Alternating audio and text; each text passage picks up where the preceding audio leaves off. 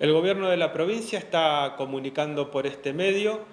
que los aumentos eh, salariales oportunamente propuestos en lo que fue eh, la negociación paritaria que se llevó adelante con distintos sectores de la administración pública provincial,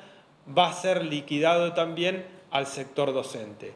Estos incrementos consistían en eh, un aumento porcentual que se elevaba al 20% en el mes de, septiembre, contemplando la suma que ya oportunamente había sido acordada en el mes de marzo.